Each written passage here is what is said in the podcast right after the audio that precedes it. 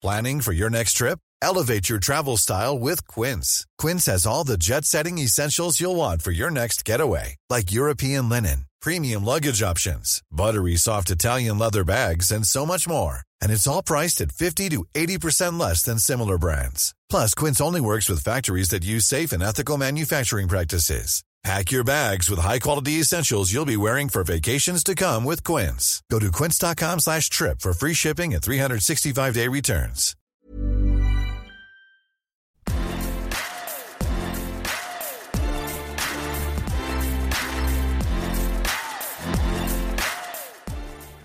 Bonjour à toutes et à tous, je m'appelle Barthélémy et je suis vraiment ravi de vous accueillir pour cet épisode du podcast Extraterrien le podcast qui interviewe des sportifs hors du commun, ceux qui repoussent leurs limites et se lancent des challenges extraordinaires. Ces sportifs pas toujours médiatisés mais dont l'histoire mérite vraiment d'être racontée. Le but de ce podcast est de vous partager leurs secrets, leur vie et d'en apprendre un peu plus sur les clés de la réussite. Donc si vous aimez le sport ou le développement personnel, vous en tirerez plein de bons conseils pour atteindre vos objectifs ce podcast a réellement changé ma vie et j'espère qu'il changera la vôtre aussi. Vous le savez très bien, un exploit se fait toujours grâce à un excellent public, donc je compte sur votre soutien pour que le podcast entre dans la légende si vous aimez cet épisode et les épisodes précédents, pensez à vous abonner dès maintenant et à donner votre avis sur votre application de podcast préférée. Comme vous le savez, les sportifs aiment beaucoup les étoiles, donc n'hésitez pas à en mettre beaucoup sur Apple Podcast. Avant de vous présenter l'invité du jour, je vous rappelle aussi que le podcast a un compte Instagram extraterrien.podcast. Vous y retrouverez les coulisses du podcast. C'est un excellent moyen aussi pour me faire vos retours et me suggérer des invités. La seule limite à nos objectifs est celle que nous leur donnons. Ceci est le mantra de mon invité du jour. Accrochez vos ceintures, car elle est tout simplement incroyable. En relisant son histoire, je n'en reviens toujours pas de tous les exploits qu'elle a pu accomplir. Elle s'appelle Stéphanie Jiquel, elle a 37 ans. Petite, elle dit que rien ne la prédispose vers une vie remplie de sport et d'aventure. Mais au fil des rencontres, des lectures et des aventures, elle construit son destin à force de volonté. Si je devais essayer de résumer son CV sportif à rallonge, je commencerais par mentionner qu'elle est l'une des rares personnes à avoir visité les deux pôles, nord et sud. Elle a aussi couru 7 marathons sur 7 jours sur les 6 continents différents. Et elle est championne de France du 24 heures, une course dans laquelle les participants doivent courir la plus longue distance durant 24 heures, soit pour elle 215 km. Vous l'aurez compris, Stéphanie est une athlète hors norme. Mais ce n'est pas tout. Ce qui a particulièrement retenu mon attention, c'est que Stéphanie a réalisé en Antarctique une expédition, seule avec son mari, sur plus de 2000 km. Imaginez-vous passer 64 jours avec des rafales à moins 50 degrés. J'ai été tout simplement bluffé et on va essayer dans cet épisode de retracer un petit peu cet événement. Elle va nous raconter cet exploit, et j'ai essayé de comprendre d'où elle tirait cette force mentale et cette envie de se lancer des challenges. Une chose m'a profondément marqué. C'est une chose m'a profondément marqué, c'est qu'elle ne laisse rien au hasard. On discutera beaucoup de visualisation, de préparation et d'organisation. Elle donne plein de bons conseils qui pourront sûrement vous aider. Bien que Stéphanie ait déjà donné plusieurs interviews en podcast, elle livre dans cet épisode vraiment des détails uniques. Donc si vous ne la connaissez pas, j'espère que vous apprécierez cette femme réellement impressionnante. Je vous souhaite une très bonne écoute. Bonjour Stéphanie. Bonjour Barthélémy. Merci beaucoup d'avoir accepté mon invitation pour le podcast. Ça me fait vraiment super plaisir de te recevoir. Euh, je pense que là, je suis à ma ma dixième, euh, mon dixième épisode et je crois que tu étais l'épisode le plus dur à préparer, tellement j'étais curieux de savoir euh, tout ce que tu avais fait et toutes tes différentes aventures. Donc je pense qu'on va beaucoup en parler euh, là pendant, pendant cette petite heure. avant tout, je pose toujours une question pour commencer. c'est quoi ton premier souvenir de sport?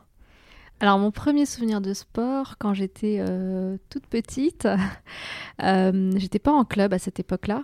Euh, puisque j'ai pas grandi dans un univers de sport. J'ai grandi dans un univers euh, modeste et on est très très éloigné de, de cet univers sportif.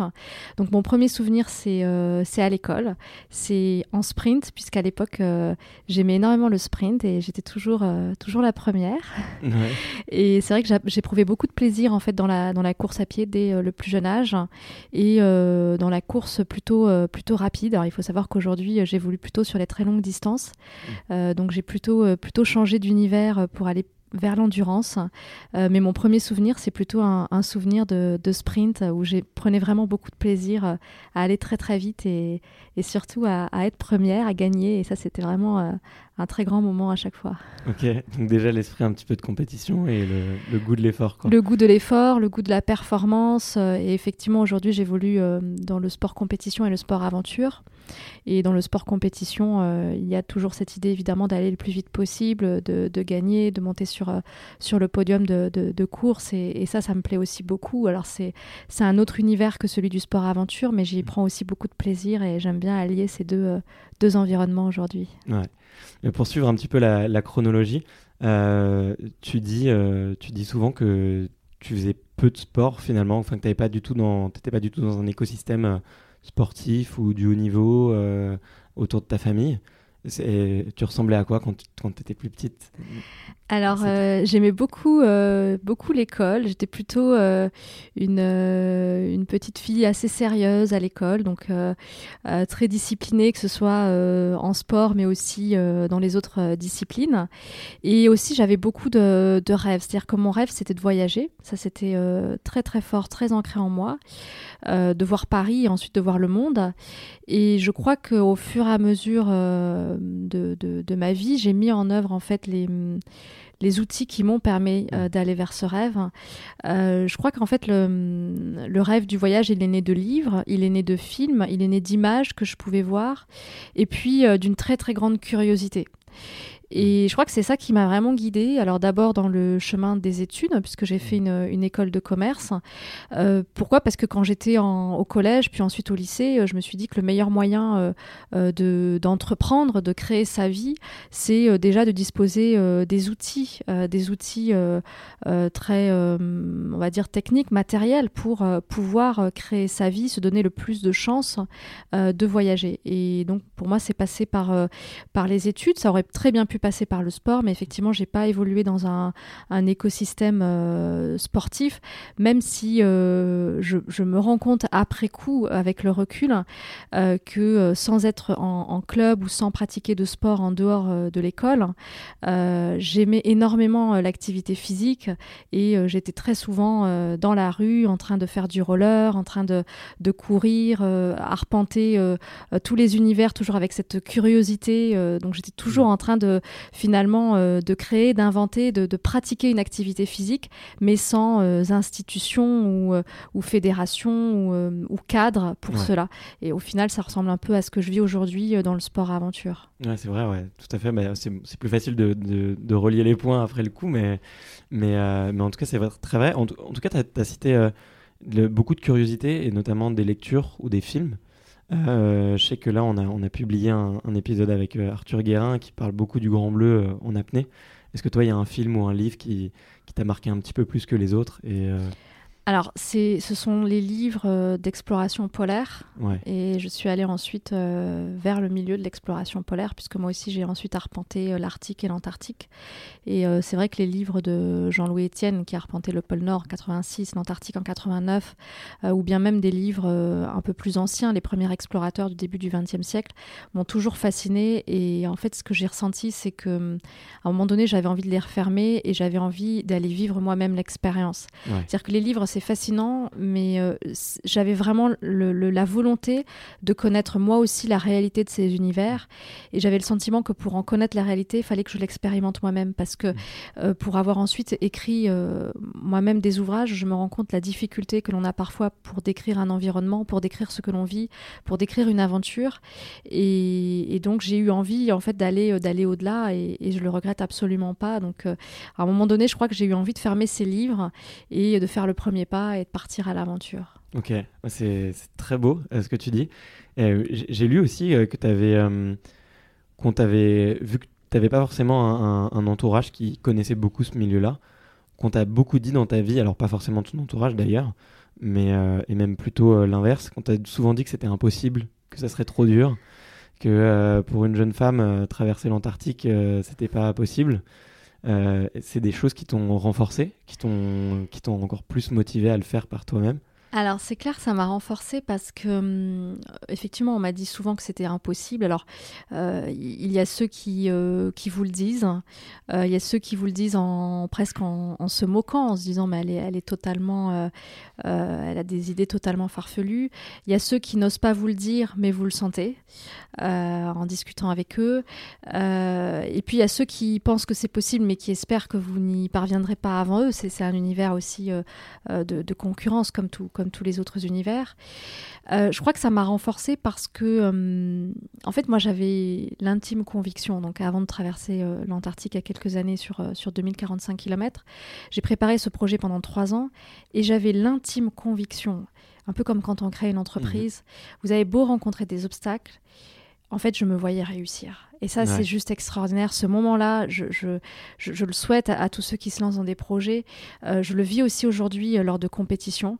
C'est que vous vous voyez en fait en train de, gagner ou de réussir. Et ça, c'est quelque chose qui est, euh, qui est, qui est vraiment extraordinaire. C'est pour ça que j'accorde beaucoup d'importance au chemin parce que si on obtenait les choses sans effort, on n'aurait pas le temps de vivre en fait cette projection qui est au final plus forte en réalité que l'atteinte de l'objectif en lui-même.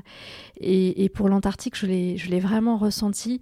Alors c'est vrai qu'après, c'est toujours euh, euh, très particulier finalement de, euh, quand, vous en parlez avec des partenaires potentiels, avec des, des, des, personnes qui, qui, qui, vous entourent dans ces, dans ces, dans ces projets et qui peuvent parfois ne pas, ne, pas ne pas y croire, ne pas penser que ce soit possible.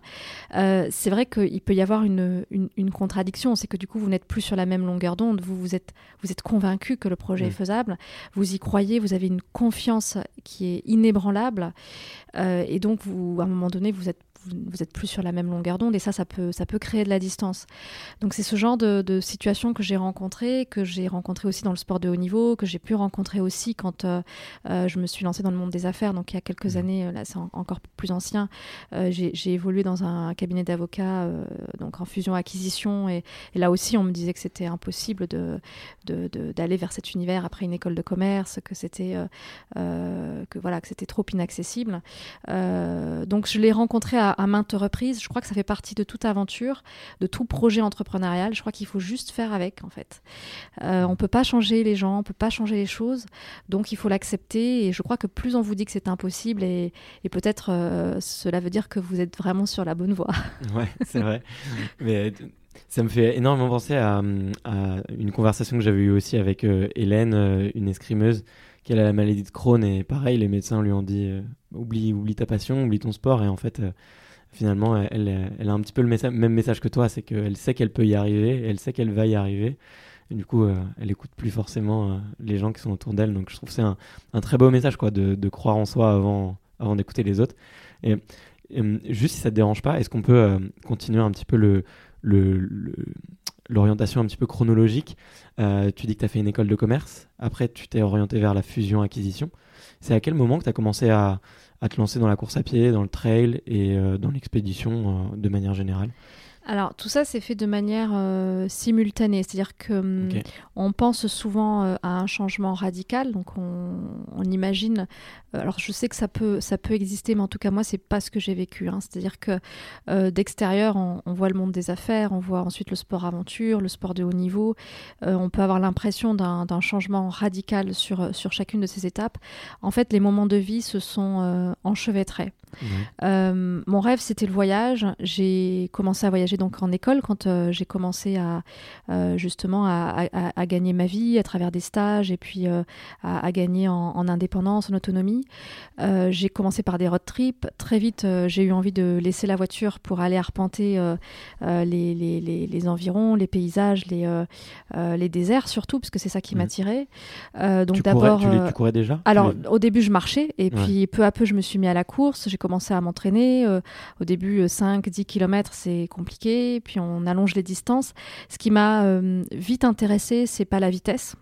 Donc là aussi, c'est un parcours qui est assez atypique parce qu'en général, euh, quand on fait ces gammes, donc dans un club mm. d'athlétisme, on commence par le cross, on commence par le, demi-fond euh, et on va progressivement vers le 10 km, vers le marathon. Moi, tout de suite, ce qui m'a plu, c'était euh, allonger les distances. C'est-à-dire que je ne voyais pas du tout la vitesse comme quelque chose d'attrayant. pour moi, c'était le, tenir, mm. tenir en distance. donc en partant avec, avec d'autres, des compagnons, des amis, sur des des randonnées, puis peu à peu des mini-expéditions, donc des expéditions de 2-3 semaines. quand les journées se terminaient, bah, moi je pouvais continuer en fait. C'est-à-dire j'avais pas forcément envie de m'arrêter tout de suite. c'est là que je me suis rendu compte que j'avais peut-être ces prédispositions pour l'endurance, mais aussi mmh. plus que des prédispositions, parce que j'aime pas beaucoup parler de prédispositions. Je pense qu'on est, on est tous capables de beaucoup de choses. C'est avant tout une question d'envie. C'est-à-dire que, que j'avais cette envie en fait d'aller plus loin, de continuer à avancer. Euh, et, donc petit à petit, euh, c'est aussi une histoire de, rencontre, une histoire d'opportunité, une histoire de, curiosité, je pense aussi, euh, parce que je suis extrêmement curieuse, donc je peux rencontrer une personne qui évolue dans un univers totalement différent, en apparence, hein, donc un domaine d'activité totalement différent. En réalité, on se rend compte qu'il y a beaucoup de, choses en commun, hein, des ressources que l'on met en, œuvre qui sont assez, euh, assez similaires.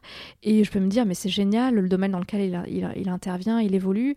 Euh, et du coup, me passionner pour ce domaine et, puis y aller. Donc c'est un peu ça, c'est un peu la façon dont, je procède. Euh, donc au début c'était les déserts, puis peu à peu ça a été les déserts plus froids parce que j'ai une, une préférence, enfin j'aime beaucoup le froid. j'aime beaucoup le blanc, j'aime beaucoup le, le, vide, l'isolement, euh, euh, l'inconnu. Et puis il faut savoir que c'est des déserts euh, arctiques et antarctiques, et surtout antarctiques, qui sont. c'est particulier, c'est-à-dire que ça vous. c'est des déserts qui sont très hostiles, mais en même temps, mm. vous avez très envie d'y retourner quand vous, vous, les quittez. donc ils ont une forme de. ils, sont, ils sont extrêmement attirants, et, et, ça, c'est difficile à expliquer. Les, explorateurs du début du XXe siècle le disaient aussi, ils avaient une très forte envie d'y retourner. Donc c'est un peu ce que j'ai ressenti. Donc au début, c'est des petites expéditions au Svalbard. Euh, au début, on, y va pour faire du ski dans de randonnée, puis ensuite on y va pour, euh, pour faire de la marche, de la course. Euh, puis au final, on commence à y aller plus régulièrement. donc au début sur des semaines, des trois semaines, puis ensuite on y revient aussi des week-ends des fois. donc c'est des week-ends d'entraînement et c'est comme ça que ça s'est fait petit à petit. Des rencontres aussi, beaucoup de rencontres. J'ai passé pas mal de, de week-ends dans les Alpes. donc là, en l'occurrence, j'étais encore en, en cabinet américain quand je faisais ça. Euh, je partais avec le premier train de, 6h37 le matin euh, pour, euh, pour Grenoble. Je rentrais le dimanche soir. J'étais j'étais fatiguée hein, parce qu'après il y avait une semaine qui était assez, assez intense en cabinet. Mais j'étais euh, juste euh, euh, fascinée par toutes ces, toutes ces rencontres. Et puis après, c'est un écosystème. Vous évoluez avec des, des, des, personnes qui évoluent dans les univers polaires. Et donc, vous, vous avez de plus en plus d'informations. vous lisez de plus en plus de livres. Et, et au final, ce qui, au début, est une idée qui peut paraître complètement folle, en l'occurrence, quand j'ai décidé de traverser l'Antarctique sur 2045 km, c'était complètement fou. Même pour moi, j'en avais le vertige en fait quand je pensais à cette idée. Mais à force de faire, c'est-à-dire à force de, rencontres, à force d'entraînement, à force d'évoluer dans un environnement, euh, ça vous paraît euh, presque quotidien. Mmh. Et je crois que c'est ça qui permet aussi d'atteindre ces objectifs, de réussir, que ce soit dans le sport de haut niveau, en entrepreneuriat, en entreprise. C'est que finalement, l'objectif qui est ambitieux au début parce que vous sortez vraiment de votre zone de confort, euh, vous, allez, euh, vous allez très loin par rapport à, ce que vous faites au quotidien. Euh, au fur et à mesure de la préparation, cet objectif devient votre quotidien. Et c'est peut-être là le jour où vous êtes prêt en fait. C'est quand pour vous ce n'est plus exceptionnel. Et, c'est pour ça que souvent, euh, quand on, voit d'extérieur euh, une traversée de l'Antarctique, euh, une expédition en Arctique, on voit le froid, on voit les moins 50 degrés, on voit la banquise, on voit les crevasses, on voit les ours polaires, on voit, on voit tout ça d'extérieur et on, se dit c'est waouh, c'est horrible en fait, j'ai pas envie mm. d'aller là-bas. Mais en fait, on, on, oublie que le chemin nous a peu à peu formaté pour que on puisse réussir. Bien sûr. Et le chemin, c'est des entraînements, c'est une prépa physique, c'est des entraînements dans le froid, c'est une préparation d'un itinéraire, une préparation logistique, la préparation d'un financement. C'est euh, des heures et des heures où euh, vous pensez à votre projet, vous le visualisez, vous êtes, euh, vous, vous voyez dans le projet. Et donc, vous n'êtes pas projeté du jour au lendemain. Et, et donc, au final, ce qui peut paraître fou d'extérieur, euh, en fait, est, est- est préparé. Donc, il n'y a pas de, Ouais. il y a pas d'inconscience. Et, et donc, on essaye euh, justement de minimiser euh, tous les risques, même s'il y en a évidemment un tout petit peu plus que euh, dans une activité peut-être un peu plus sédentaire. Je, je- je- voilà, je, je- reconnais qu'il y a plus de risques, c'est c'est évident. Vous avez une rafale de vent à 300 km/h en plein milieu de l'Antarctique, vous, vous ne pouvez rien y faire, enfin, vous ne pouvez Mm. pas survivre. J'ai connu aussi des situations de survie à moins 50 degrés. Tout ça, c'est très. c'est évidemment. Euh, Il y, a- il y a une part de risque, ça, c'est évident. Mais après, tous les éléments, tout- tous les, risques que l'on peut euh, limiter, on, essaye de faire en sorte de les limiter. Donc, on choisit un équipement, on choisit euh, des, dates de départ, d'arrivée, des dates d'expédition, on choisit un itinéraire qui vous permette de de limiter le risque et, de rendre euh, le projet euh, réalisable tout en essayant d'aller un petit peu au-delà de ce qui a été fait auparavant. Et c'est tout ça le, la difficulté dans, dans le sport aventure, c'est que quand on, veut innover, faire différemment, il faut euh, aller un tout petit peu plus loin, mais pas trop loin. Parce que si vous allez trop loin, vous savez pas si ça passe ou pas. On n'est pas dans le domaine de la compétition. Donc là, on n'a pas le droit à l'erreur. Donc il faut y aller petit à petit. Et c'est ça que j'aime beaucoup dans, dans le sport aventure. D'accord. Euh, Il y a plein de choses euh, très très intéressantes dans tout ce que tu, as dit. Euh, j'ai retenu une phrase aussi. tu as dit que tu prenais autant de plaisir à visualiser et à te préparer que à réaliser l'objectif. Ça, c'est. Enfin, je trouve que cette phrase, elle, elle, elle, elle, contredit un peu ce que beaucoup, ce que beaucoup pourraient penser, mais en final, enfin, moi, je vois le sport vraiment de la même façon. Tu peux nous parler un petit peu plus de comment est-ce que tu as visualisé justement cette traversée-là et que- quels sont un peu euh, à quelle fréquence tu le faisais, quels étaient les outils que tu utilisais, euh, quelles sont les difficultés que t'as, auxquelles tu as pensé euh, pour t'y préparer, parce que finalement, je pense que, enfin j'en sais rien, mais tu, me confirmeras ou pas, mais on peut pas du tout anticiper 64 jours, euh, 74 jours pardon, d'expédition avec plus de 10 heures de, marche par jour. Comment est-ce que tu l'as, est-ce que tu peux rentrer un petit peu dans le détail voilà, de, de cette préparation mentale que tu as, que as faite? Alors, la première chose, euh, c'est euh, la visualisation euh, du positif. C'est déjà pour Ouais. atteindre un objectif, il faut déjà euh, être euh, convaincu et se voir en train de réussir. Ouais.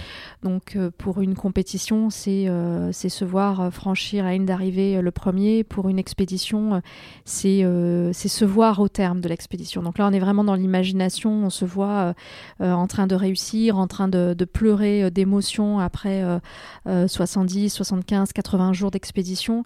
Ça, c'est important parce que hum, c'est ça qui va vous donner confiance, surtout quand vous rencontrez beaucoup de personnes qui vous disent que c'est impossible, quand vous rencontrez des difficultés qui vous donnent énormément de vertige. Alors euh, c'est le cas euh, par exemple d'accidents. Moi j'ai eu, plusieurs accidents euh, juste avant euh, l'Antarctique. J'ai hum, moins de blessures, mais des accidents. Alors, bon, c'est lié aussi au sport aventure. La blessure, on, on apprend petit à petit à, à s'entraîner pour éviter la blessure. L'accident, c'est parfois un peu plus, un peu plus compliqué.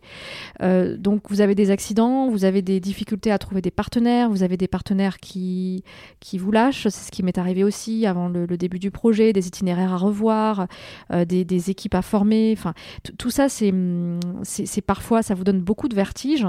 Donc, ce qui va vous donner la force euh, d'atteindre l'objectif, c'est déjà de le voir. Donc, déjà se voir. ça, les, les gens qui enfin les gens qui t'abandonnaient. voilà, donc qui- après, euh, la deuxième étape, c'est euh, visualiser aussi les obstacles. Parce que si on ne les visualise pas, euh, ce qui va se passer, c'est que hum, face à l'obstacle, alors si je prends un exemple, par exemple sur la course, un ultra trail, par exemple, donc peut- peut-être certains de nos auditeurs ont, plus l'expérience de, de l'ultra trail que des expéditions, mais dans un ultra trail, par exemple, vous êtes confronté parfois à la pluie, parfois au, au- à des douleurs sous la plante des pieds, des douleurs aux mollets, des douleurs aux ischios, euh, des envies de vomir, des hypoglycémies.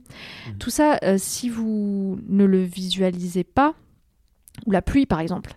Euh, si vous imaginez que vous allez courir euh, sous le soleil euh, et qu'il pleut, il est probable qu'au bout de 40 ou 50 km, vous abandonniez parce que vous subissez en fait ce qui se passe. Pour pas subir, il faut visualiser tout ce qui peut vous arriver. donc ça veut dire les douleurs, l'estomac, la douleur sous la plante des pieds, la pluie, le fait que la course ne sera pas parfaite. Euh, donc ça, c'est important de façon à ce que lorsque ça arrive, ce soit encore une fois normal. On parlait tout à l'heure de normalité, de quotidien, pour que ça soit dans le quotidien de la course. Alors c'est vrai aussi d'une expédition. Euh, alors il y a beaucoup de choses qu'on connaît en amont. Euh, quand, euh, par exemple, euh, marcher dans le froid, c'est quelque chose qu'on a expérimenté. Donc, on peut se voir marcher dans le froid, on peut se voir manger les mêmes lyophilisés pendant plusieurs semaines, on peut se voir ne pas prendre de douche pendant plusieurs semaines. Donc là, en l'occurrence, en, en Antarctique, c'est trois mois, mais quand on le vit déjà sur trois semaines, quatre semaines, on peut voir à peu près ce que cela fera sur, euh, sur trois mois. Enfin, en tout cas, on peut, euh, on peut euh, beaucoup plus le visualiser que quelque chose qu'on n'a jamais connu.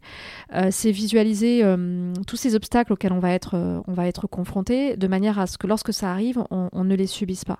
Ensuite, il y a les obstacles que l'on n'a jamais vécus. Alors là, en l'occurrence, en Antarctique, j'étais confrontée à des vagues de glace hein, qui sont plus ou moins hautes. Elles sont formées par le vent. Elles sont tranchantes comme des lames de rasoir. Alors quand je suis arrivée, il y en avait absolument partout sur les 400 premiers kilomètres. Et puis après, elles étaient un peu plus euh, éparses. Euh, tous les explorateurs que j'avais pu rencontrer qui avaient été au cœur du continent antarctique, puisque les côtes sont très différentes, et moi j'avais été sur les côtes au, euh, préalable, m'avaient dit, tu verras, on peut très bien les, les contourner. Donc euh, des, pas mal de personnes comme Dixie dans Sarkoer euh, et d'autres explorateurs m'ont raconté ça et m'ont dit qu'on peut tout à fait euh, contourner les vagues de glace. Moi j'arrive sur le continent, les vagues de glace elles ne sont pas contournables parce qu'elles sont trop abondantes. bon, on a été, on a été, Je rigole, hein, mais c'est. On a été en fait déposé à un endroit où il se trouve que toutes les vagues de glace sont abondantes. Il faut savoir qu'on n'est pas, on pas, on pas déposé à un endroit. Enfin, on, on peut être déposé à 10 km près par rapport euh, aux coordonnées que l'on communique. Donc là, en l'occurrence, il y avait des vagues de glace partout. Peut-être qu'à 10 km à côté, il y en avait, il y en avait beaucoup moins. en l'occurrence, on ne pouvait pas euh, du tout les, les, contourner. Donc on les franchit les unes après les autres. Ça, pour le coup, euh, vous pouvez pas l'expérimenter ailleurs parce mm. que des vagues de glace, vous n'en avez pas dans les Alpes, vous n'en avez pas en Arctique. On, a des crêtes de compression, donc c'est un, tout petit peu différent. C'est pas du tout la même, euh, la même texture, la même façon de les franchir. Donc le traîneau se renverse toutes les trois minutes. vous perdez du temps à, vous retourner, à le redresser. Euh, donc à chaque fois euh, avec un équipement qui, qui, qui, vous gêne en fait pour ce type de manipulation, hein, qui empêche la fluidité. Euh, et, tout ça rend la course un peu plus, un peu plus lente. donc les, vagues de glace, il a fallu visualiser le fait qu'il y en aurait beaucoup sur le continent, que parfois je serais peut-être amenée à les, à, les, à les franchir. Alors bon, j'avais pas nécessairement imaginé qu'il y en aurait eu autant, mais en tout cas j'avais visualisé m'étais visualisé en train de les franchir. J'avais visualisé aussi la faim et euh, le, froid, euh, le froid extrême. J'ai eu du moins 50 degrés, je l'avais jamais vécu auparavant. J'ai eu très faim aussi, euh, ce qui est le cas sur des expéditions très longues. donc là, il faut savoir qu'on était sur 2045 km. 2045 km, c'est vraiment la limite sur des expéditions à ski de randonnée sans voile de traction, parce qu'on a toujours un temps qui est incompressible en Antarctique. C'est que les, les, expéditions ont lieu durant l'été austral. Ensuite, on quitte le continent. Il n'y a plus d'avions, il, fait nuit, c'est la nuit polaire, etc. Euh, donc nous, on, a, on est parti sur une distance. Euh, pour le coup, quand je parlais de limite tout à l'heure, on était vraiment. Euh, la, distance est importante parce que vous, elle vous met une pression. Du coup, quand vous avez plus de kilomètres à faire, vous devez nécessairement marcher plus longtemps. Et donc, qui dit marcher plus longtemps avec un traîneau qui est assez lourd, dit forcément une perte de poids. Et, moi, en, l'occurrence, je, pesais vraiment très peu en fin d'expédition. Et je, voilà, c'est un poids que j'avais, j'avais pas atteint auparavant sur aucune autre expédition et que je ne, je ne connais pas aujourd'hui en, compétition. J'avais vraiment eu, vécu une très, très grande perte de poids. Donc ça, pour le coup, ne l'ayant pas vécu auparavant, il m'a fallu visualiser le fait que j'allais vivre quelque chose qui est d'après euh, ce que me racontaient les autres, hein, notamment je pense à l'expédition de Ben Saunders par exemple en 2013. Ils, ont connu aussi, euh, ils ont connu aussi la fin tous les deux, euh, Ben et Tarka, et je, ils m'ont parlé de ça et je visualisais en fait le fait que j'allais vivre quelque chose qui est hum, euh, qui, est, qui, est, difficile, mais que, que, je ne peux pas encore, euh, je ne peux pas encore euh, savoir ce que c'est tant que je l'ai pas vécu. Mais je crois que le fait de l'avoir visualisé, déjà d'avoir eu l'information et de, de, pouvoir me, me dire que j'allais être confrontée à cet obstacle-là, euh, m'a aidé pour le franchir. Sinon, j'aurais été surprise, je pense, par cet obstacle en me disant que c'est pas normal de le vivre. Donc c'est vrai aussi du froid extrême, c'est vrai aussi des vagues de glace. Euh, donc visualiser en fait aussi tout ce que, l'on ne connaît pas. Et, ça pour le coup, euh, c'est grâce à la préparation, c'est grâce aux rencontres, c'est grâce aux lectures, euh, c'est grâce à la préparation du moindre détail que l'on est capable de visualiser ce genre de choses.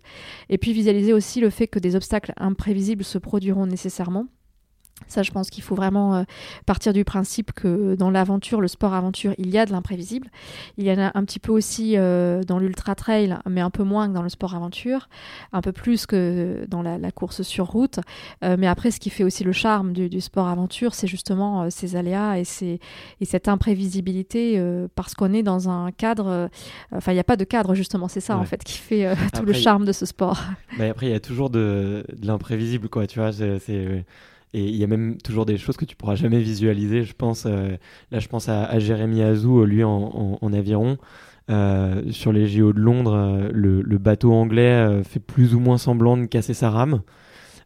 du coup, tous, les, tous les compétiteurs restent sur leur bateau à 15 heures sous 35 degrés, pendant que les Anglais en fait reviennent sur la côte à l'ombre, boivent, s'hydratent et euh, une demi-heure plus tard commence la course. Et en fait, ce petit coup, ce petit coup de soleil a complètement changé le, le, le, le finalement le, l'histoire de la course.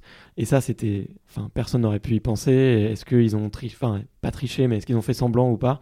Tu vois, c'est des, des choses que, qui te surprennent tellement que finalement, tu peux, quand tu il y a que, il y a que les vives qui t'apprennent. Euh, ce qui, ce qui, tout, à fait, tout à fait. Mais si, si je comprends bien, du coup, euh, tu as rencontré énormément de gens, tu as fait énormément de visualisation, tu es allé sur les lieux aussi. Euh, là où on pourrait dire que ce que tu fais, euh, enfin, que certains pourraient dire que c'est de la folie, en fait, enfin, moi je trouve que tu n'as presque rien laissé au hasard finalement. Euh, peut-être parce que aussi ta, ta vie en dépend. cette organisation, cette rigueur, c'est quelque chose que tu as appris ou c'est quelque chose que tu que tu t'es imposé?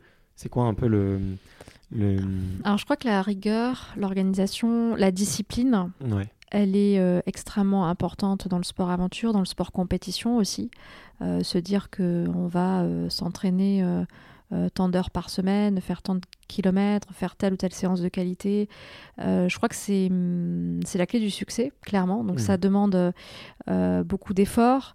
Euh, en matière de préparation logistique, euh, pour ma part, c'était des, euh, des, nuits jusqu'à 3 heures du matin passées à, à, préparer le moindre détail, à préparer son matériel.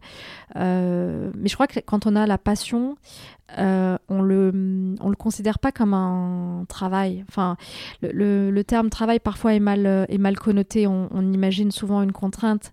c'est vrai qu'il y a beaucoup d'efforts, beaucoup de discipline, beaucoup d'exigences parfois on fait beaucoup de concessions, donc euh, on a euh, peut-être un peu moins de, loisirs parce que euh, justement bah, il faut s'entraîner, donc on va peut-être pas pouvoir participer à telle ou telle soirée qui est à quelques jours d'une compétition importante ou, d'une expédition, d'un départ d'expédition. mais, mais en fait on est tellement passionné que qu'au final, on ne le ressent pas comme une contrainte.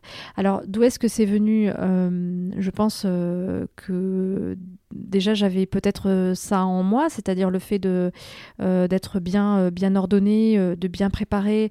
je pense que c'est surtout le, hum, la ténacité, l'acharnement, le fait de de continuer jusqu'à ce que ça passe et surtout de ne jamais laisser l'obstacle franchissable gagner. Alors, je parle d'obstacle franchissable parce que naturellement, parfois dans la vie, on a aussi des accidents de vie qui font que on, est face à des obstacles qui, qui nous qui nécessitent que l'on change de chemin, hein, tout simplement. Mais la plupart des obstacles sont franchissables. Et, ces obstacles-là qui sont franchissables, pour moi, ils ne, peuvent pas gagner. C'est-à-dire, si j'ai décidé d'aller vers un objectif, j'irai. Et, donc, euh, ça nécessite forcément beaucoup de ténacité, beaucoup d'acharnement, beaucoup de persévérance. Après, euh, les différentes expériences, euh, donc j'ai fait une école de commerce, une, classe prépa, j'avais pas nécessairement de, talent inné, donc il m'a fallu beaucoup, beaucoup bûcher pour y arriver. Puis l'expérience en, cabinet d'avocat, donc en, fusion-acquisition, avec des horaires aussi très lourdes, etc. C'est sûr que ça, ça m'a donné aussi ça a peut-être complété euh, cette capacité euh, d'organisation euh, que, j'avais déjà. Après, ça demande aussi beaucoup de, de capacité entrepreneuriale dans le sens où, que ce soit dans le sport aventure ou le, sport de haut niveau, surtout quand on évolue dans un sport confidentiel. Dans lequel on n'est pas forcément pris en charge dans un écosystème, mais il faut aussi se, débrouiller un peu. ça nécessite quand même une, une, être capable de gérer, être capable de, euh, convaincre euh, d'autres euh, de vous rejoindre dans votre aventure. donc constituer un collectif, savoir lever des fonds, donc savoir nécessairement parler de ce que l'on fait, savoir, voilà, ce sont des capacités qui When you're ready to pop the question, the last thing you want to do is second guess the ring. At BlueNile.com, you can design a one-of-a-kind ring with the ease and convenience of shopping online. Choose your diamond and setting. When you find the one, you'll get it delivered right to your door. Go to Bluenile.com and use promo code LISTEN to get $50 off your purchase of $500 or more. That's code LISTEN at Bluenile.com for $50 off your purchase. Bluenile.com code LISTEN. Qui bah, qui, sont, euh, qui font partie peut-être un peu de, de, moi, mais aussi que j'ai pu euh, euh, approfondir au cours peut-être de ma vie professionnelle et, en, durant mes études. Et c'est aussi des rencontres, c'est un peu le temps aussi qui passe et qui, et qui vous rend un, peu, un peu meilleur sur tous ces aspects-là. Ouais, c'est clair. tu, parles, tu, tu, as parlé de, de collectif. moi, je pense vraiment qu'on peut enfin que les, gens talentueux, en tout cas, sont ceux qui arrivent à, s'entourer le mieux. Et euh, notamment dans, le sport, parce qu'il y a beaucoup de. On parle beaucoup des heures d'entraînement, mais on parle très très peu des heures qui sont invisibles. Le choix du matériel, la façon de s'alimenter, la récupération. Euh, toi, comment est-ce que tu t'es entouré et qui est-ce qui aujourd'hui fait partie justement des, gens qui, qui te soutiennent beaucoup et qui te permettent un, petit peu de, on va dire, de gagner du temps et de pouvoir jongler euh, avec tout ça? Alors, euh, déjà, c'est vrai que euh, le collectif, c'est euh, extrêmement important. C'est-à-dire, je pense qu'on atteint un objectif que, à plusieurs. Mmh. pour une raison toute simple, c'est que déjà, on a 24 heures dans une journée et que on ne peut pas acquérir toutes les connaissances dans tous les domaines. Donc, ceux qui vont le plus loin, c'est clairement ceux qui savent s'entourer.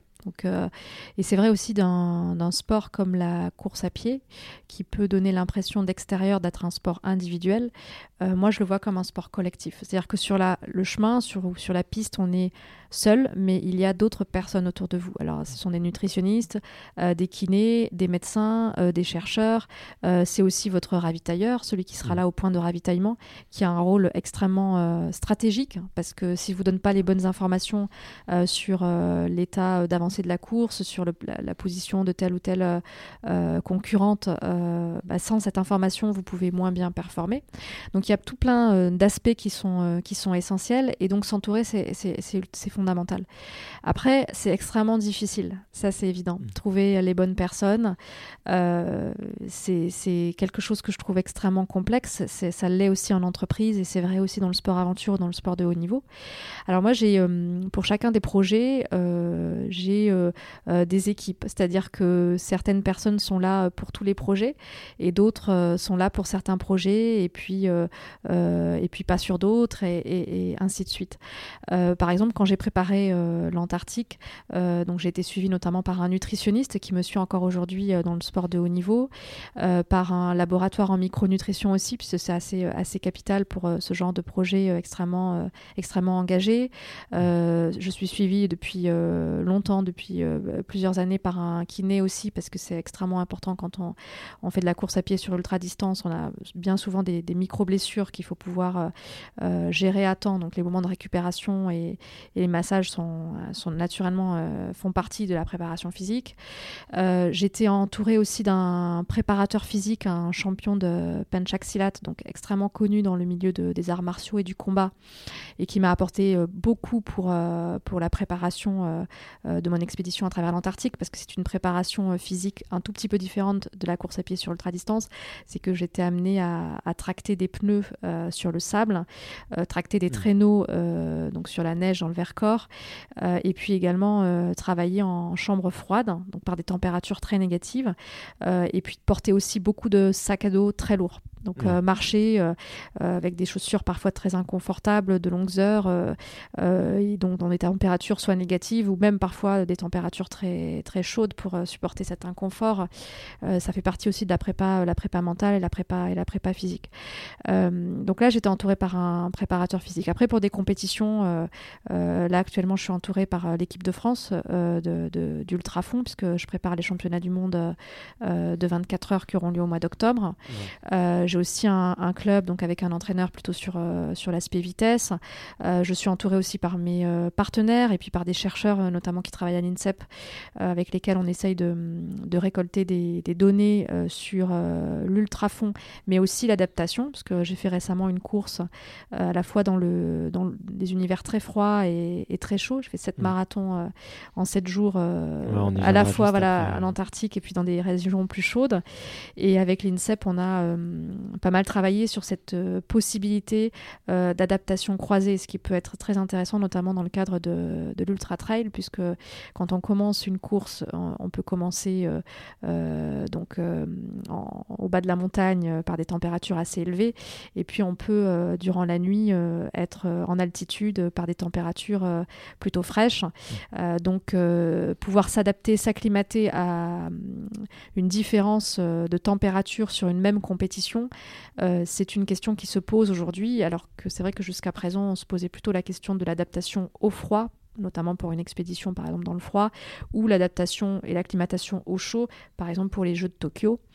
Euh, mais là, c'est vrai qu'on est, allé un, on est allé un tout petit peu plus loin, et donc l'objectif c'est peut-être de continuer euh, euh, avec eux sur des recherches de ce type-là. Donc voilà, l'accompagnement et le, collectif, il se fait vraiment de... Enfin, en fait, il y a beaucoup de monde, et en même temps, c'est à vous d'être assez indépendant et assez... Enfin voilà, pour faire en sorte que ce monde s'entende et que vous puissiez aller le plus loin possible ensemble. Donc il y, y a, quand même un jeu de, de management qui est assez intéressant aussi à, réaliser. Ouais, complètement. Et puis en plus, tu n'as pas parlé de de l'aspect logistique, mais j'imagine qu'elle est en Antarctique. Euh, tu dois acheter énormément de matériel, tu dois prévoir énormément de billets d'avion, d'autres, un peu. Ouais. Des, tu t'es rapproché. Il me semble que tu es allé jusqu'au Chili, non Ou... Ouais, c'est ça. Puis euh, donc la base, euh, en fait, je me, je me, suis rapproché de beaucoup de bases en fait avant d'aller en Antarctique, ouais. puisque initialement j'avais, je ne savais pas du tout quel itinéraire j'allais emprunter. donc j'ai contacté plusieurs bases, notamment des bases scientifiques, des bases françaises aussi et puis au fur et à mesure du projet, euh, on affine un itinéraire. Euh, et donc j'ai, euh, je me suis rapprochée d'une base américaine et je suis passée effectivement par, par le Chili.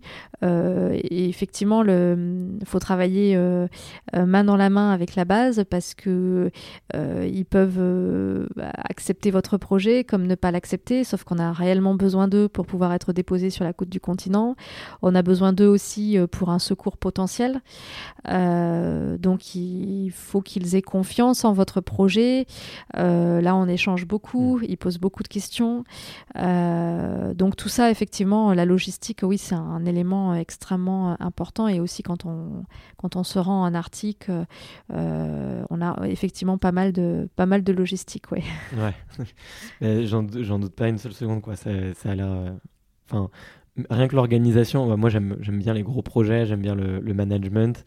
Euh, rien que le faire, je pense que ça me plairait, tu vois, d'organiser une grosse expédition comme ça. Là, en ce moment, moi, je prépare euh, euh, du saut en parachute. donc, le fait d'apprendre, de prévoir où est-ce que je vais sauter, déjà, j'y trouve un, petit peu mon compte, mais, mais j'imagine qu'en en, aventure, ça doit être encore plus, encore plus fort.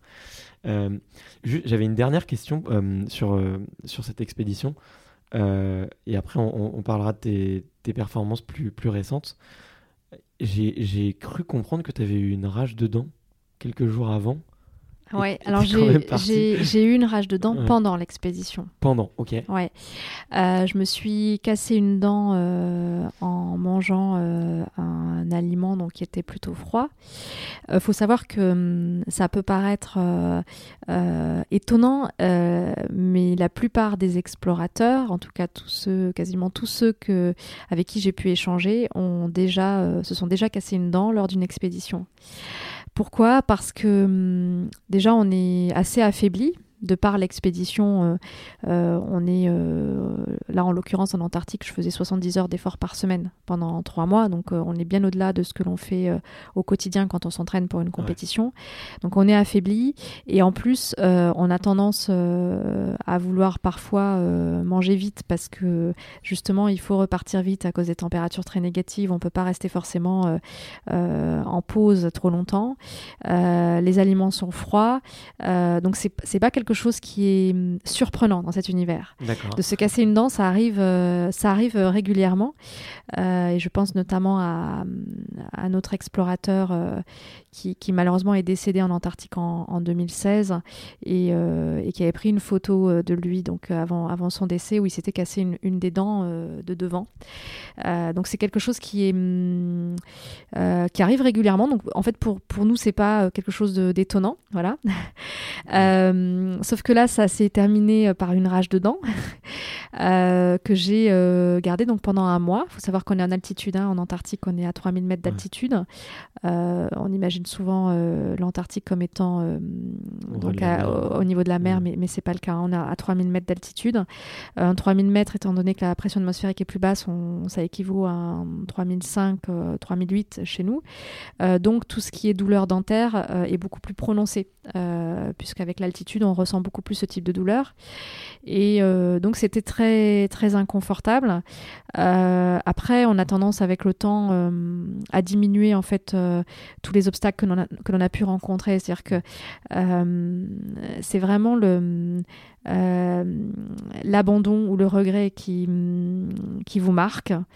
Euh, mais par contre, les obstacles que vous rencontrez, si vous parvenez à les surmonter que vous continuez, au final, vous avez tendance à les, à les diminuer, à presque, pas les oublier, mais à, les rendre finalement euh, bon voilà c'était un obstacle alors que sur le moment euh, c'était c'était beaucoup plus compliqué à supporter. Mais mais au final je suis passée outre et c'est ça que l'on retient. Et c'est pourquoi parfois quand on est sur une course ultra distance on a on a des douleurs on a on a mal partout si on abandonne on retiendra surtout l'abandon qui nous marquera pour longtemps. Alors que si on va au bout finalement ces douleurs on les amoindrira euh, dès le lendemain. On retiendra surtout le fait qu'on a continué, qu'on a persévéré, et, ça, ça nous apportera beaucoup de plénitude. Donc euh, il y a eu cette rage dedans. Après, euh, j'avoue que c'est un tout petit peu plus facile à, supporter, même si c'est très désagréable, mais c'est plus facile à supporter que, le, que les moins 50 degrés ou que, la faim, ou que ça, ça c'était encore, encore autre chose. Là, c'était plus une situation de survie. C'est-à-dire que la rage de dents, c'est une question de persévérance, accepter de continuer malgré la douleur, euh, la douleur qui est, qui est absolument euh, inconfortable, alors que euh, les moins 50 degrés, vous vous posez pas la question là pour le coup de l'abandon. Et on me demande souvent est-ce que tu n'avais pas envie d'abandonner à ce moment-là, mais non, tu te poses pas cette question-là parce que tu es en là, tu es en situation de survie, donc c'est très instinctif, c'est très, tu ne contrôles plus ce qui se passe. il faut marcher vite. voilà, tu n'as pas le choix. Euh, donc euh, ça, c'est plus, c'est plus compliqué. C'est ce qui vous amène après quand vous êtes sous tente à, à, pleurer ou à ressentir une forme de vous savez que vous, vous, avez pu y passer en fait alors que la rage dedans voilà c'est un obstacle c'est un inconfort c'est euh, mais vous pouvez mentalement vous dire il faut que je continue malgré tout que je passe outre ça c'est possible ok euh, et euh, y a, hum, je sais que tu es, es, parti avec ton, mari pour faire cette expédition. Euh, ça vous a, j'imagine que ça a dû vous rapprocher comme jamais de vivre quelque chose de si fort. Et est-ce qu'il n'y a pas eu des, moments où tu, te couches le soir, je sais pas si c'est le soir ou si c'est en journée que vous dormiez, parce que c'était l'été astral, donc il fait jamais nuit. Mais est-ce qu'il n'y a pas des moments où, vous vous dites ouais j'ai peur que de pas me réveiller ou ou est-ce que vous vous êtes dit des choses je sais pas très fortes ou vous devez avoir peur l'un pour l'autre en, plus d'avoir peur pour soi Ouais, c'est vrai que hum, j'ai la chance de partager cette passion du sport-aventure avec euh, mon conjoint, donc c'est quelque chose qui nous rapproche, surtout euh, s'agissant d'expéditions euh, engagées dont il est difficile parfois de rendre compte. c'est pour ça qu'on parle souvent de la solitude de l'alpiniste qui, qui, part seul et qui peut ressentir une forme de vertige à son retour. Le vertige, il est lié aussi au fait que hum, c'est très compliqué en fait de hum, euh, d'expliquer, euh, de raconter ce que l'on ce que l'on vit. Mais comme toute mm. expérience euh, très forte, comme une expérience entrepreneuriale, comme un journaliste qui part sur une zone de guerre, comme une femme qui met au monde son premier enfant, c'est des moments qui sont très forts et dont c'est difficile de, d'expliquer, de, raconter. Là, en l'occurrence, c'est en plus un domaine dans lequel on, est très peu, donc on a encore plus de difficultés à, à, à partager. et donc le fait de l'avoir vécu ensemble, ça nous ça nous rapproche ça c'est évident. Après, ce qui rend les choses euh, euh, plus euh, compliquées, tu l'as dit, c'est dans les moments de, danger, c'est la le risque, en fait, quand on a autant d'affection euh, vis-à-vis de son compagnon de cordée, c'est le risque de perdre ses moyens euh, dans, la gestion de, la situation. Euh, et ça, on en avait beaucoup parlé en, amont. je me suis déjà retrouvée aussi avec lui dans d'autres contextes, notamment, je pense au Groenland, au Svalbard, dans des situations d'accident où, où, ça a été très compliqué parce que bah, parce que justement, il y, a une, il y a un attachement qui fait que hum, ces réflexes euh, que l'on mettrait en œuvre euh, dans le cas de personnes que l'on connaît moins, là, en fait, on ne voit pas l'humain, on voit la personne que l'on aime. Donc ça, c'est c'est très particulier. Donc, euh, bon, je, je reconnais que, que, que, que c'est un, un risque, effectivement. après, avant de partir en Antarctique, est-ce que je savais qu'on partait sur une expédition extrêmement engagée deux ans après notre expédition, euh, Henry Worsley n'en est pas revenu. Donc, c'est des expéditions qui restent encore à ce jour euh, euh, très engagées du fait de, des conditions, en fait. C'est-à-dire des conditions de marche face au vent, dans des conditions de moins 50 degrés, des crevasses, des, rafales de vent qui peuvent aller jusqu'à 300 km/h, des vents catabatiques et vous emporter. donc, il y a énormément d'engagement. Et je sais qu'en partant en Antarctique, ce que j'ai ressenti et que je n'avais pas ressenti auparavant en partant euh, trois semaines ou un mois au Svalbard par exemple, euh, c'est un, une possibilité de ne en revenir. Et ça, euh, on l'avait même préparé, euh, même d'un point de vue euh, administratif. Hein. C'est des choses que, qui, qui, avaient, qui avaient surpris nos, nos proches, enfin, en tout cas ceux qui n'étaient pas conscients de la difficulté en fait de ce que l'on allait entreprendre, puisque il y, y, a ceux qui s'en rendent compte et qui vous disent que c'est impossible, puis il y, y, a ceux aussi qui ne se rendent pas nécessairement compte en fait de ce que vous allez faire, parce qu'ils sont dans un autre environnement. Et comme on parle pas beaucoup de régions polaires en France, bon, c'était quelque chose d'un peu plus enfin voilà, inconnu. Euh, et, donc on avait pris, on avait pris ces mesures-là, et, et c'est vrai que ça c'est toujours, euh, c'est toujours sous-jacent quand on part sur ce type de projet.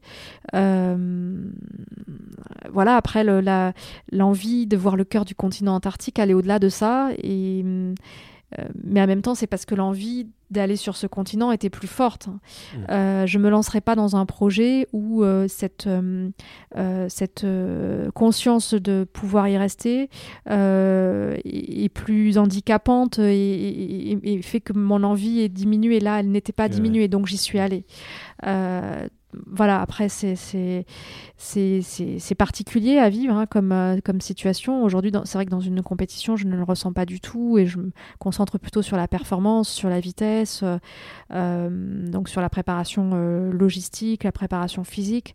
Mais j'ai pas cette, cette chose-là qui était, qui, était, qui était en plus et qui n'est pas, en réalité, qui n'est pas agréable en fait à vivre. Hein. mais c'est mm. juste que ça fait partie du projet. c'est lié à l'engagement de ce type d'expérience. De, expédition, tout simplement. Ouais. En tout cas, je trouve ça très beau d'en avoir fait une force. Et il euh, euh, y, a peu, on connaît peu de couples qui font des exploits sportifs ensemble. Et euh, du coup, je, je trouve que c'est aussi un bon. Vous êtes un très bon, très bel exemple et un très beau modèle. plus récemment, tu as fait d'autres d'autres challenges, notamment le 31 janvier 2019, donc cette année. Tu t'es lancé dans le World Marathon Challenge, je crois que c'est ça. Donc c'est 7 jours, 7 jours, 7 marathons sur 7 continents. C'était venu comment cette idée euh, Vous êtes plus déjà, enfin, qui a créé cette course? Parce que je crois que vous êtes plusieurs, vous êtes une centaine, c'est ça, ou peut-être un peu plus? Et, euh, qu'est-ce qui t'a donné envie de faire ce challenge Et est-ce que tu peux nous en dire un peu plus? Alors c'est une compétition internationale qui a été euh, créée il y a plusieurs années par Richard Donovan, qui est un, ultra trailer irlandais que j'avais eu l'occasion de rencontrer au pôle Nord il y a 6-7 ans. Qui est assez médiatisé d'ailleurs. Euh, qui est assez médiatisé, qui, euh, qui réalise des expéditions euh, donc de sport aventure, notamment la traversée des États-Unis en courant, qui se lance souvent sur des défis et qui a aussi bien performé dans le domaine du sport compétition. Et donc il a créé plusieurs courses. donc il, a, il dirige le World Marathon Challenge, mais il a, d'autres courses aussi dont il, dont il s'occupe. donc moi j'ai connu cette course par son intermédiaire. Il faut savoir que c'est une course qui est très médiatisé aux États-Unis qui a fait euh, la une des, Runners World, qui, euh, qui, euh, à laquelle participent régulièrement des sportifs très en vue aux États-Unis. Je pense notamment cette année à, à Michael Wardian, qui nous a accompagnés aussi, un, ultra trailer voilà, assez, assez réputé. on avait plusieurs, enfin un très beau plateau hein, sur, sur cette course cette année. donc l'objectif, c'est parcourir le monde, donc courir 7 marathons en 7 jours. Euh, sur euh, six continents, en Antarctique et autour du monde, puis en Amérique du Nord, Amérique du Sud, ce qui, ce qui fait sept oui, lieux pardon, différents. J'ai fait, fait, une boulette, j'ai dit sept continents. Mais en fait, Alors c'est vrai qu'on dit, on dit euh, bon, Richard dit sept, sept continents, c'est donc six continents, mais voilà, il divise l'Amérique donc avec l'Amérique du Nord et l'Amérique du Sud. donc par des températures très froides en Antarctique, des températures beaucoup plus chaudes et une humidité notamment à Dubaï. Il faut savoir que l'humidité est quelque chose de complexe à gérer pour un Hein. On a eu des, euh, on a eu des, décès hein, dans le milieu du, sport de haut niveau euh, liés à l'humidité, mmh. voilà, mmh. parce que euh, on transpire moins, la fréquence cardiaque augmente. donc là, j'ai eu l'occasion de, tester la, course sur marathon dans un lieu assez humide à Dubaï, et c'est vrai que c'était une des courses qui m'a le plus, le plus marqué en termes de sensations, parce que c'est très peu agréable. maintenant, voilà, donc on est, on est allé au bout de cette aventure. Euh, ce qui m'a aussi euh, plu, c'est que cette euh, course commence en Antarctique, que moi j'ai une affection mm. toute particulière pour ce continent. Donc à chaque fois que j'ai l'occasion de pouvoir y mettre les pieds, bah, je, le fais. là, en l'occurrence, c'était sur un lieu que je ne connaissais pas. J'ai ressenti beaucoup d'émotions parce que tout au long de ma course, de mon marathon, je revoyais des images d'expédition. Donc j'ai mm. ressenti une émotion particulièrement forte que je ne pouvais pas partager avec, avec les coureurs parce que là, pour le coup, c'était vraiment très personnel, c'était lié à, à, une histoire euh, très particulière sur ce continent. Euh, mais du coup, j'ai, on, est, on, est très focus sur la compétition. Quand on est dans une compétition, j'ai été focus pendant sept jours, euh, toujours sur le qui-vive, c'est ce qui permet de réussir. c'est vrai qu'en Antarctique, parfois l'émotion m'a un peu submergée durant cette compétition parce qu'il y avait quelque chose de plus fort en fait qui dépassait tout. et il a fallu ensuite quitter l'Antarctique pour continuer les autres courses. Euh, mais dès que j'étais sur le marathon du Cap, donc quelques heures après, euh, voilà, j'étais de nouveau dans, dans, la compétition et, et dans l'objectif euh, de, de, performance. cette course, j'ai voulu aussi la faire parce que dans, la, dans le milieu de la compétition, donc là je sors du milieu du sport aventure, dans le milieu de la compétition, je, je, je, pratique plutôt la course à pied sur ultra distance d'une seule traite. C'est par exemple les 24 heures dont je suis championne de France, c'est le fait de courir pendant 24 heures la plus grande distance. Ou bien l'ultra trail euh, comme le Grand Raid du Morbihan que j'ai fait il y a quelques jours, où l'objectif c'est parcourir les 180 km d'une seule traite. Euh, c'est là que je peux euh, exploiter euh, le, mieux mon potentiel et c'est ce que j'aime en fait, c'est-à-dire continuer à courir sans s'arrêter. Mm. là, sur le World Marathon Challenge, l'objectif c'était de courir 42 km chaque jour et de récupérer dans des conditions totalement inadaptées, en hypoxie, passer d'un lieu très froid à un lieu très chaud. donc forcément, je suis sortie de ma zone de confort. Euh, puisque j'étais dans un format de course qui ne correspond pas au format que, que, j'affectionne et que je pratique. Et ça m'a permis du coup d'aller beaucoup plus loin. Et en, et en l'occurrence, pour la préparation des championnats du monde, je sais qu'il y a eu des déclics lors de cette course, le- lors du World Ouais. Marathon Challenge, euh, parce que nécessairement, on est amené du coup à, à avoir une allure plus soutenue, puisqu'on court euh, chaque jour et pas d'une seule traite. Donc ça vous oblige à... hum, Enfin moi, ça m'a ça m'a donné une autre... hum, Une autre hum, de, nouveaux éléments en fait pour l'entraînement. Parce que je, Ouais. je me suis retrouvée à faire 295 km durant la semaine, à une allure... euh, euh, assez soutenue, ce qui m'a permis ensuite de modifier toutes mes allures pour les entraînements qui ont suivi euh, euh, durant la saison. Donc c'était ce que j'allais chercher aussi et, et j'avoue que je, enfin Ouais. voilà, j'ai passé un palier en ouais, voilà, c'est ça. quoi. Ouais, Euh, moi, je suis, je suis très bluffé parce que autant, euh, bon, 7 marathons en 7 jours, je vais pas dire que je pourrais les faire, euh, loin de là, hein. Même si j'ai couru 5 marathons, mais j'ai déjà vu des, notamment sur, le, sur du triathlon, il y a un Français qui a fait, qui a fait une, une trentaine d'Ironman sur 30 jours. Mais moi, là où ce qui m'a bluffé, c'était de prendre l'avion tous les jours. Euh, Enfin, l'avion, ça a des conséquences assez catastrophiques sur la récupération. Quoi. Tu fais de la rétention d'eau, la digestion aussi, c'est beaucoup plus compliqué. On s'en rend pas compte. On, perd énormément de. Enfin, il y a hum, sur l'hydratation, il y a énormément de notre, notre organisme subit beaucoup de choses. Euh, et du coup, tu en as très brièvement parlé. Mais qu'est-ce que euh, qu'est-ce que ça a vraiment eu de comment est-ce que ça tu le prépares cette, cette- ce peu de récupération? Parce que tu dors dans l'avion, tu te fais tu dors quasiment pas. euh, comment est-ce que ça tu l'as préparé? Alors, c'est effectivement ce qui a rendu la compétition euh, compliquée. C'est l'élément qui rend la compétition compliquée. compliquée. Euh, on me parle souvent des 295 km. Je pratique l'ultra fond. Euh, donc, euh, la course à pied sur ultra distance, c'est, c'est, enfin voilà, c'est ma discipline. Donc, c'est pas euh, ce qui m'a le plus, euh, le plus inquiété euh, lors de la préparation de cette compétition. Ce qui est le plus compliqué, effectivement, c'est l'avion, parce qu'en général, quand vous faites une course par étapes, euh, c'est pourquoi là je suis allée encore plus au-delà de, de, voilà, de mon quotidien. C'est qu'en général, quand vous faites une course par étapes, et moi je fais souvent des GR, je fais euh, 40, 50 km par jour, 60 km par jour, et puis je reprends le lendemain, mais je reprends du lieu sur lequel je suis arrivée. Ouais. Euh, et en général, la plupart des courses par étapes, euh, même dans le domaine de l'ultra trail, c'est comme ça. C'est-à-dire que vous repartez le lendemain euh, du point que vous avez atteint la veille. Là, c'est pas le cas. Euh, donc on a dû préparer ça euh, notamment avec l'INSEP.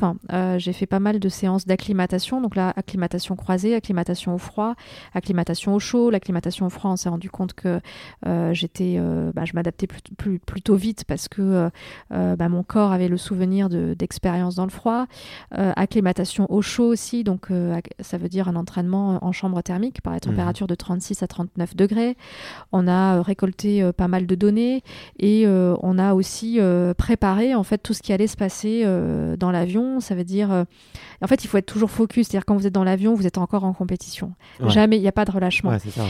Euh, donc il faut penser tout le temps récupération. Dès que la, euh, une, une course est finie, euh, c'est pas la relâche. La relâche, elle arrive à la fin et on voit vraiment la différence. Où là, pour le coup, à la fin, euh, euh, on est extrêmement euh, fatigué, euh, une très grande envie de dormir. Et pourtant, durant toute la compétition, on a très peu dormi, mais on tient le coup parce qu'il y a une forme d'adrénaline et on est focus complètement sur sur la course. Donc euh, ça veut dire mettre des bas de contention euh, dans l'avion, surélever ses jambes. Donc moi, je mettais des sacs euh, sous mes jambes euh, de façon à pouvoir avoir les jambes à plat comme sur, comme sur un lit. Ça veut dire aussi prévoir son alimentation. Donc là, il faut pr- tout prévoir pour, pour 7 jours, ouais. parce que la seule alimentation que l'on trouvait, c'était celle proposée dans un avion. Mm. Qui n'est pas forcément adapté à, à un coureur. Donc il faut prévoir son alimentation, mais aussi prévoir ce qui va pouvoir rentrer dans certains pays ou pas. Prévoir aussi euh, les, les horaires auxquels on, on mange, euh, auxquels on dort, puisque là, on est totalement... Ouais, tout est euh, chamboulé, ouais. euh, cham- voilà, tout est chamboulé. Euh, C'est-à-dire que les horaires de sommeil, les horaires les horaires d'alimentation dépendent des moments de course et des moments de vol. Euh, donc on peut être amené euh, parfois euh, à dormir euh, alors qu'il fait jour euh, dans le lieu que l'on est en train de traverser, euh, ou bien à dormir dormir alors qu'il fait jour en France et la France, on l'a quitté il n'y a pas si longtemps que ça, euh, mais il faut quand même dormir à ce moment-là.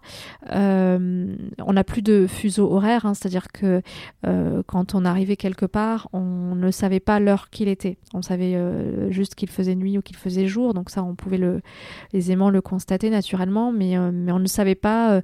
j'ai couru par exemple la nuit à, à Dubaï, j'ai couru la nuit à Perse, enfin quasiment partout d'ailleurs, on a couru la nuit. Ouais, c'est vrai. à Dubaï, je crois qu'il devait être dans les 2 heures du matin. Euh, étant donné euh, le, peu de personnes euh, dans les rues, alors que à Madrid ou bien à Santiago, je pense qu'il devait être 21h. Mais je pouvais le constater à ce qui se passait autour de nous, et puis aussi au moment où le, soleil se levait le matin, le, nombre d'heures, mais on est complètement déboussolé, c'est-à-dire qu'on n'a plus du tout de, de repères. et ça, c'est assez fou. moi qui ai plutôt l'habitude d'un temps long de l'expédition. Ce que je voulais éprouver aussi dans ce projet-là, c'était un, c'était totalement l'inverse, c'est-à-dire un rapport au temps et à l'espace qui est complètement euh, euh, l'inverse de ce que je connais dans une expédition. Donc là, j'ai je suis vraiment allée vers, euh, vers, vers, vraiment vers autre chose et totalement l'opposé. Ouais. Bah, écoute, je suis vraiment bluffé. ça, ça donne très envie, en tout cas, ce, ce challenge tel que tu le décris. on arrive quasiment à la fin et il reste quelques minutes. du coup, je, ton, ton... L'année dernière, tu as gagné les championnats de France, tu le citais, d'ultrafond. Euh, J'ai vu d'ailleurs sur tes réseaux sociaux euh, que tu avais euh, que tu étais sélectionné du coup pour faire les championnats du monde. C'est en octobre. En octobre, tout à fait, oui. C'est ton prochain challenge? Ouais, c'est mon prochain challenge. Donc là, je me concentre là-dessus. Euh, c'est euh, difficile de concilier expédition, sport-aventure et sport-compétition, car euh, même si les ressources que l'on met en œuvre dans ces deux domaines sont similaires, les types d'entraînement sont très différents. En expédition, on, s'épuise quand même beaucoup, donc pas d'expédition durant l'été. je me focalise sur, sur les championnats du monde et mon année 2020 va être aussi euh, va dépendre aussi des compétitions, euh, des rencontres internationales euh, et des compétitions auxquelles je veux participer. mais j'ai déjà des projets aussi d'expédition, mais qui du coup vont dépendre. Enfin, la, date de mise en œuvre va dépendre aussi de ces de ces projets dans le dans le mode dans le monde du sport compétition. Donc, c'est encore les, Tu peux nous dire les, les, les compétitions que tu vas faire en 2020 alors justement, je suis en train, actuellement, je suis en train de d'établir le calendrier. Donc là, pour l'instant, euh, euh, j'en saurai un peu plus euh, en, à la rentrée d'automne, en fait. Ok, super. bah écoute, pour terminer toutes les toutes les interviews, je, demande toujours un petit peu quel est le, le, prochain extraterrien que tu aimerais bien écouter dans ce podcast. Ça serait qui, ça serait qui pour toi? Pas obligé d'être un, quelqu'un qui fait du trail ou pas du tout obligé quelqu'un qui fait des expéditions d'ailleurs. Ça peut être euh, dans un autre univers. Je vais avoir un mal fou à répondre. parce que ce serait, ce serait extrêmement injuste pour tous ceux que je citerai pas. en fait, euh, euh, je comprends que euh, l'objectif du podcast, et c'est un, très bel objectif, c'est aussi euh, d'inspirer, mmh. c'est de mettre en mouvement, et, c'est pour ça que j'aime énormément ces, podcasts, et puis aussi parler de sports qui sont confidentiels. Mmh. et ça, je te remercie vraiment bah, de, de m'avoir invité pour parler d'ultrafond, parce que c'est une discipline qui est extrêmement exigeante, mais qui est encore trop peu connue en mmh. France. Elle l'est beaucoup plus aux États unis mais en France, c'est très peu connu. Euh, donc il y a beaucoup de sportifs, en fait, tous les sportifs qui évoluent euh, euh, à haut niveau, ou même ceux qui atteignent leur objectif, ne serait-ce que terminer un marathon, quand c'est son premier marathon, ça demande beaucoup de discipline, beaucoup d'exigence, beaucoup de travail. Et je crois que toutes ces personnes qui, qui se lancent dans des projets, qui font le premier pas, pourraient être invitées sur, sur ton podcast. en tout cas, pour ma part, on me pose souvent la question, et c'est un peu aussi euh, peut-être le sens de ta question, quelle est la personne qui t'a inspiré ou qui t'a permis mm. de, réaliser tes rêves? Euh, En fait, c'est toutes les personnes que je rencontre parce que dans, chacun des, dans chacune des personnalités, dans chaque euh, existence, euh, il y a de l'aventure. L'aventure, c'est le fait de sortir de sa zone de confort. Alors ça peut être euh, en partant à l'autre bout du monde quand on était sédentaire, ça peut être se lancer dans une nouvelle discipline sportive, ça peut être créer son, son entreprise, ça peut être évoluer dans un domaine d'activité tout nouveau au sein même d'une entreprise en tant que salarié, ça peut être fonder une famille. tous ces projets, ce sont des projets d'aventure, ce sont des projets qui, que vous menez avec, euh, avec la peur, avec le doute. Et toutes ces rencontres, j'ai rencontré euh, beaucoup de monde alors, en montant mes propres projets d'expédition polaire, mais aussi, euh, il y, a quelques années, moi aussi, j'ai interviewé des sportifs. J'ai eu l'occasion de faire cela à l'époque des, des, blogs donc dans une autre époque. euh, et, et c'est vrai que toutes ces, toutes ces personnes euh, m'ont toujours beaucoup inspiré. Donc j'aurais le plus grand mal à donner euh, un seul nom parce que ce serait tellement euh, injuste. Je pense que voilà, tu vas rencontrer beaucoup de monde et, et, en tout cas, tu peux rencontrer des personnes pour faire vivre ce podcast pendant 10, 15 ans, 20 ans. Il y a tellement de personnes qui réalisent de très belles choses. Donc voilà, que ce soit dans l'ultrafond ou ailleurs. Ok. Bah écoute, merci beaucoup. Ça sera un très beau mot de la fin. Euh, merci beaucoup Stéphanie euh, d'être venue sur le podcast et euh, je te souhaite à très bientôt du coup. Merci, à bientôt. Salut. Merci d'avoir écouté jusqu'ici. D'ailleurs, si vous êtes encore là, c'est sûrement que l'épisode vous a plu.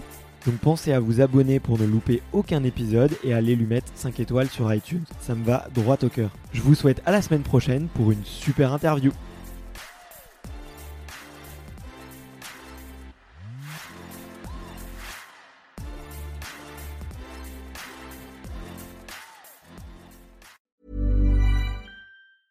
Even when we're on a budget, we still deserve nice things. Quince is a place to scoop up stunning high-end goods for 50 to 80% less than similar brands. They have buttery soft cashmere sweaters starting at $50, luxurious Italian leather bags, and so much more. Plus, Quince only works with factories that use safe, ethical, and responsible manufacturing. Get the high-end goods you'll love without the high price tag with Quince. Go to quince.com/style for free shipping and 365-day returns.